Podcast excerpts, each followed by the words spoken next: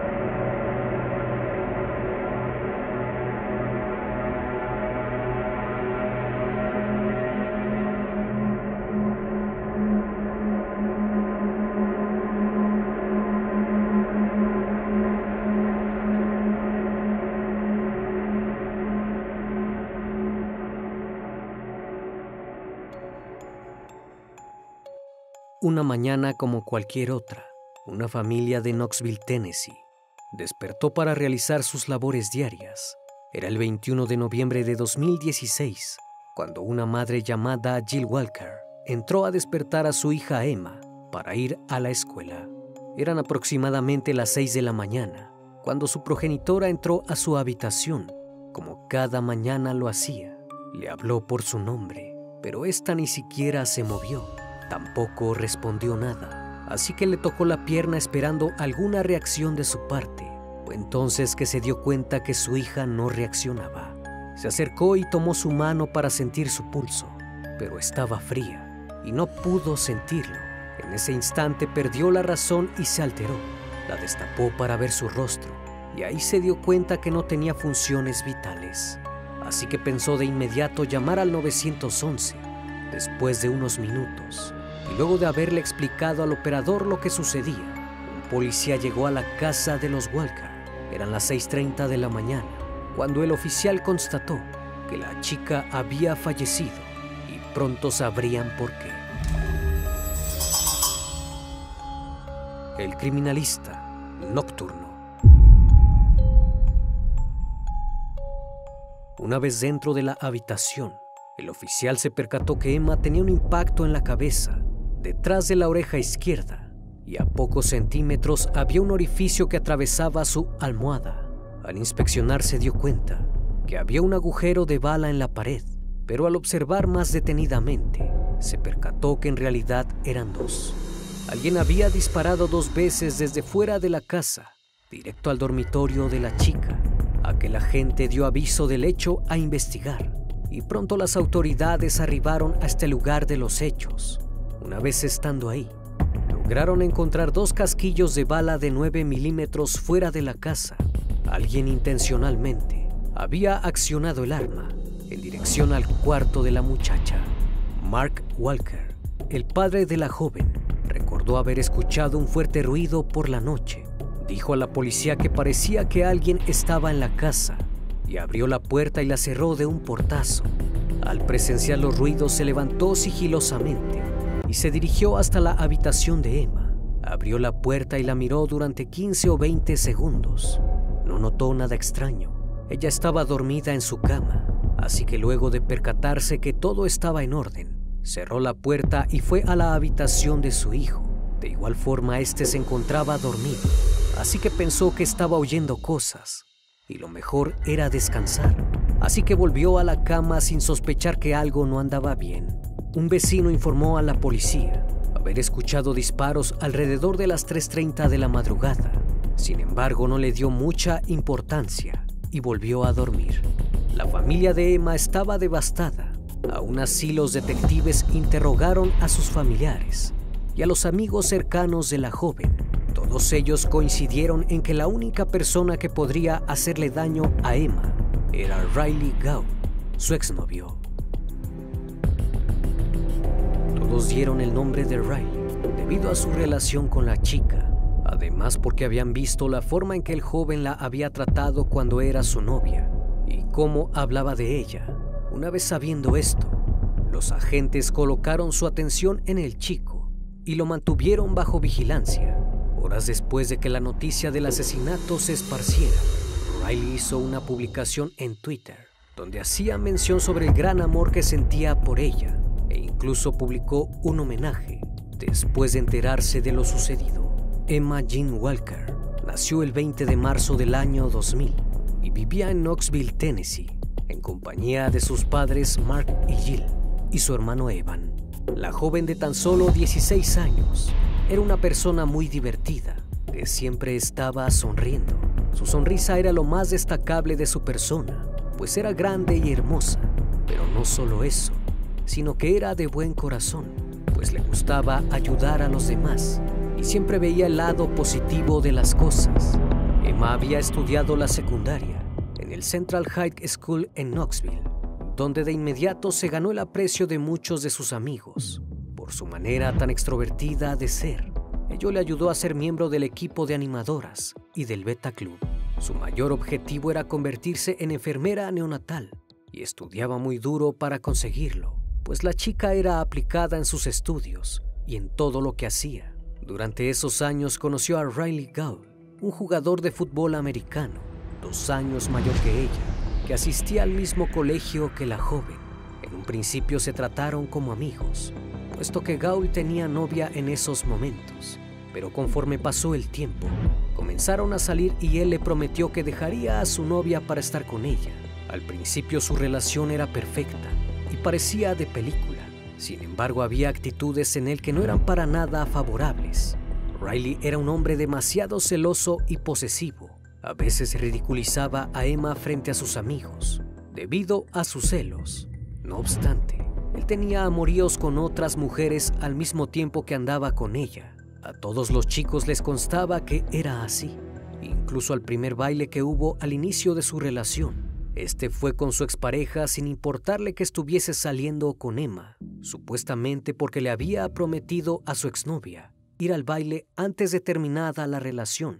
Esto para nada le gustó a Emma, pero aún así decidió continuar junto a él. Con el pasar de los meses, el chico se volvió insoportable, al grado de controlar qué ropa sí podía usar la joven y qué ropa no.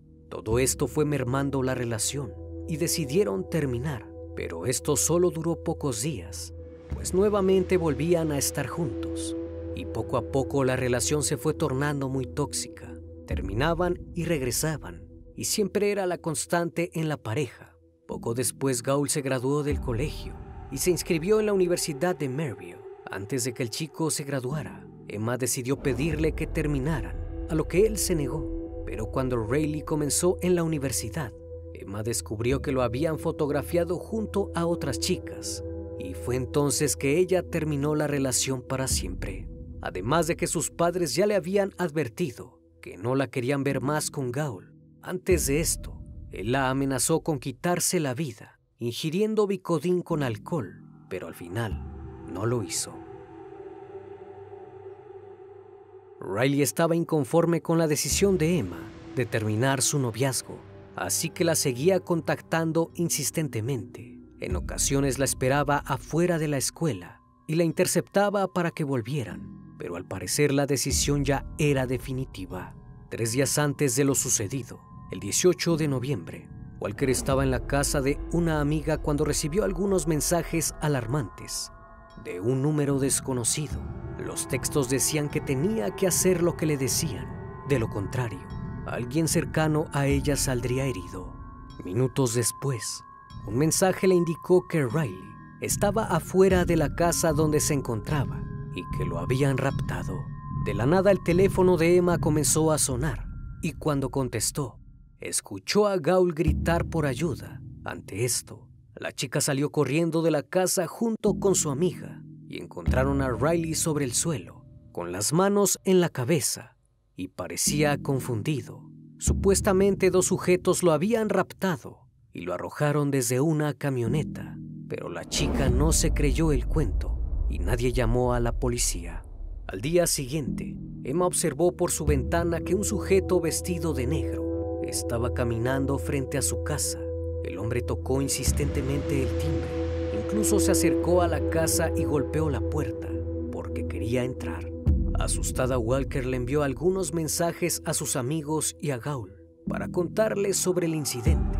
a lo que el chico acudió rápidamente a su casa para protegerla de aquel hombre. Ambos esperaron en el patio delantero a que regresaran los padres de la chica, ya que Riley tenía prohibido entrar a la casa. Cuando el padre de Emma regresó, le pidió a Gaul que se fuera, pues no creía lo que estaba pasando, porque los progenitores de la joven notaron que el chico quería llamar la atención de su hija a toda costa y pensaron que Gaul era el responsable de los incidentes, pero se estaba pasando de la raya. Los padres de Emma y sus amigos ya le habían advertido del comportamiento tan obsesivo de Gaul.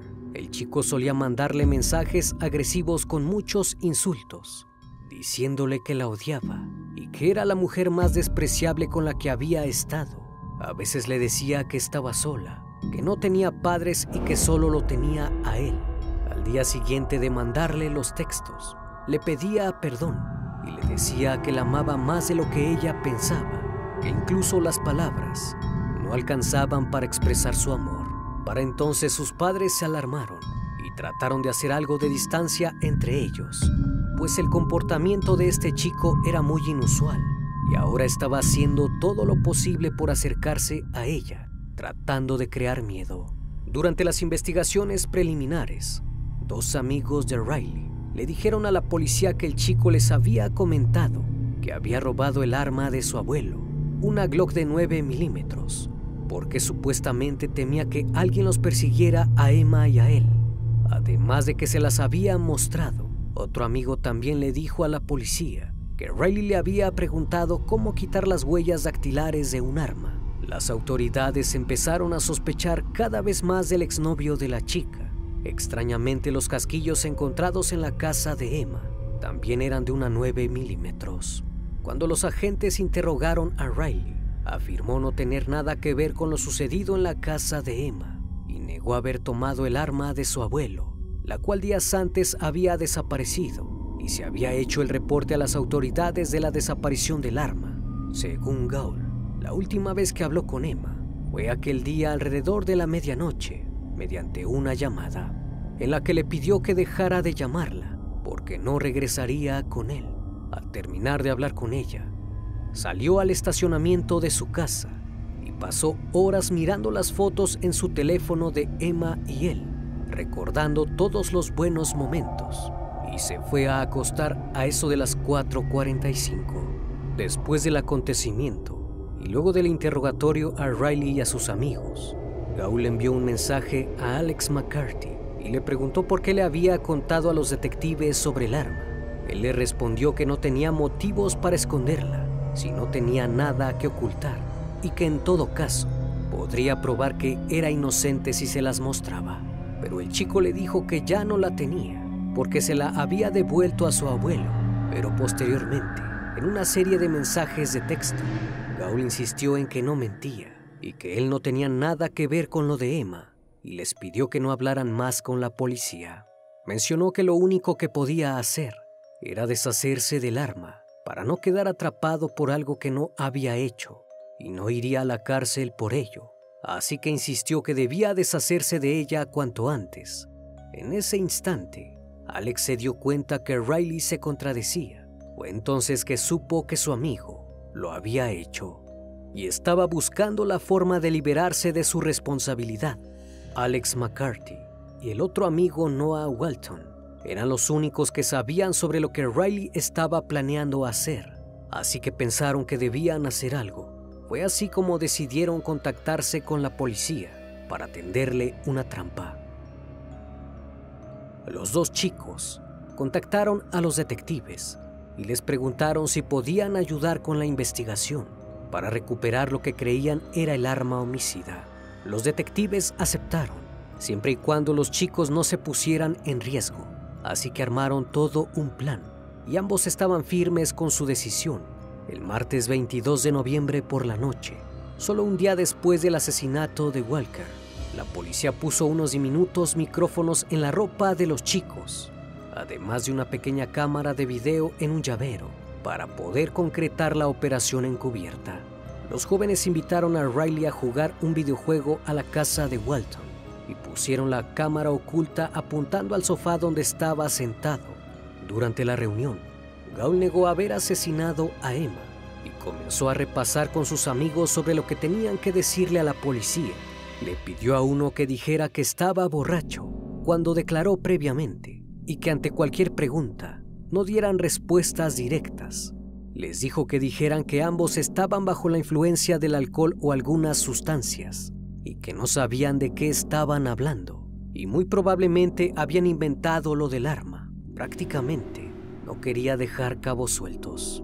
Walton le dijo que estaba bien, que no se preocupara, que ellos harían eso por él. Minutos después, a Gaul se le ocurrió ir a Bluffs, una zona boscosa junto al río Tennessee, para deshacerse del arma arrojándola al agua. Ellos le hicieron creer que era buena idea, así que los tres se subieron al auto de McCarthy y en el camino se detuvieron en la casa del padrastro de Gaul, donde el chico afirmó haber escondido el arma. Al llegar no quiso que nadie entrara e ingresó solo. Al salir traía consigo una bolsa, donde supuestamente estaba la pistola. Los amigos intentaron convencerlo de que la mostrara, pero no quiso hacerlo inmediatamente, así que avanzaron como lo planeado. Ambos chicos, McCarthy y Walton, trataron de hacer las cosas lo más espontáneamente posible para que Riley no sospechara nada, incluso dentro del auto venían cantando y contando algunos chistes. Además pasaron a un establecimiento para comprar comida rápida. Mientras todo esto ocurría, un grupo de detectives los seguían en una van y en otros dos vehículos encubiertos, esperando que los chicos dieran la señal para arrestar a Gaul, McCarthy y Walton. También se comunicaban con los detectives a través de un chat grupal. Al ingresar al lugar de destino, Riley sacó unos guantes blancos y abrió la bolsa que llevaba. Los amigos esperaban ansiosamente para ver qué era lo que Gaul tenía dentro de ella. Observaron que había ropa negra al interior y de pronto McCarthy exclamó, Oh Dios mío, esa es una verdadera arma. Esa era la palabra clave que los agentes estaban esperando para arrestarlo. En menos de 90 segundos, la policía llegó al lugar y detuvieron a Riley Gaul, quien en esos momentos estaba como loco mirando de un lado a otro, gritando que no podía ir a la cárcel. Para las autoridades estaba claro que él había asesinado a Emma y por eso trataba de deshacerse de todas las pruebas que lo incriminaran. Aquel día, Gaul fue acusado de asesinato en primer grado y otros seis cargos más.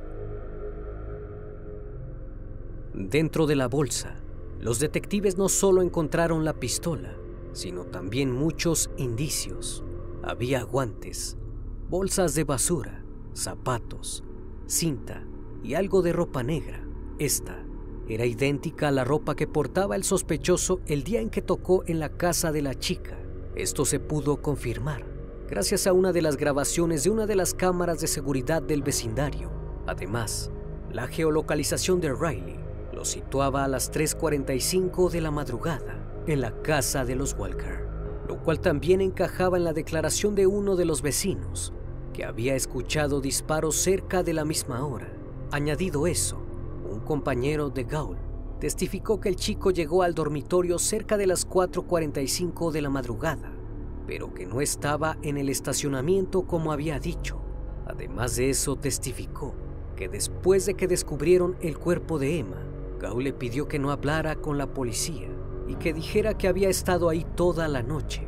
Al terminar la conversación, le pidió que eliminara los mensajes porque era inocente y no quería ir a la cárcel por algo que no hizo.